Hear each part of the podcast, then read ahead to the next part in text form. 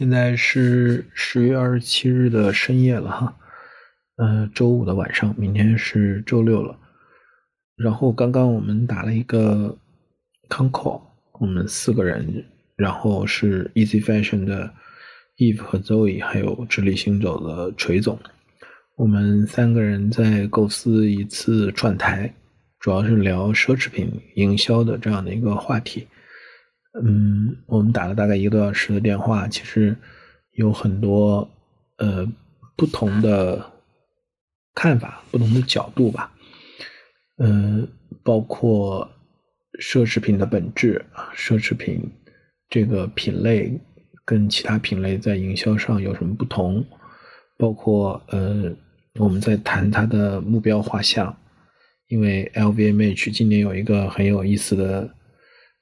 一个讲 LVMH 他们的销售还是高管，就是怎么把这个人群啊分为超高净值、高净值和无收入。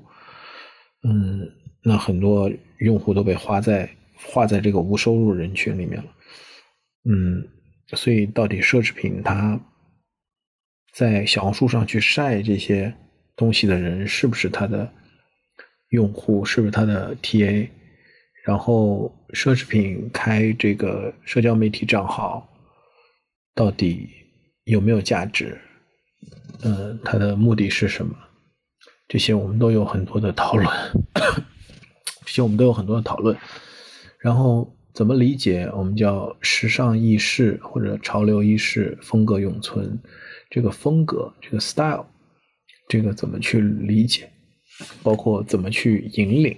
啊，就是怎么去立的，嗯，然后锤总的节目，呃，他有一个角度，就是聊这个品牌的命格哈。我们讲品牌的人格、品牌的风格、品牌的性格，人格化以后，然后品牌的命格，品牌它奢侈品的品牌需要一些倔强的坚持，包括我们在讲 D to C 讲关系，他觉得风格是一种关系的。邀约都很有意思，然后我们也讨论奢侈品在海外相对成熟的市场，或者阶层相对固化的市场和在新兴市场，尤其是中国这样的一个市场，嗯，它会有什什有什么不同？然后在数字化的这个 digital age，又跟传统的营销以这种秀加上这种店。为核心的这种营销有什么不同？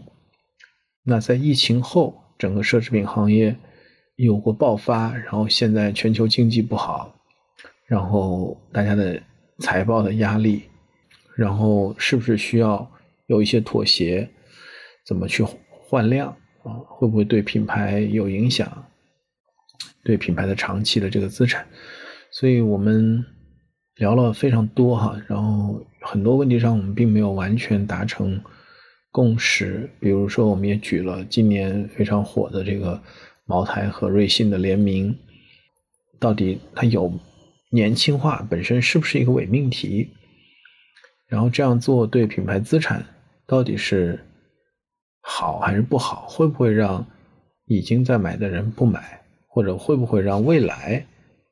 教育了新一代的市场，然后为未来储备了这个用户的心智。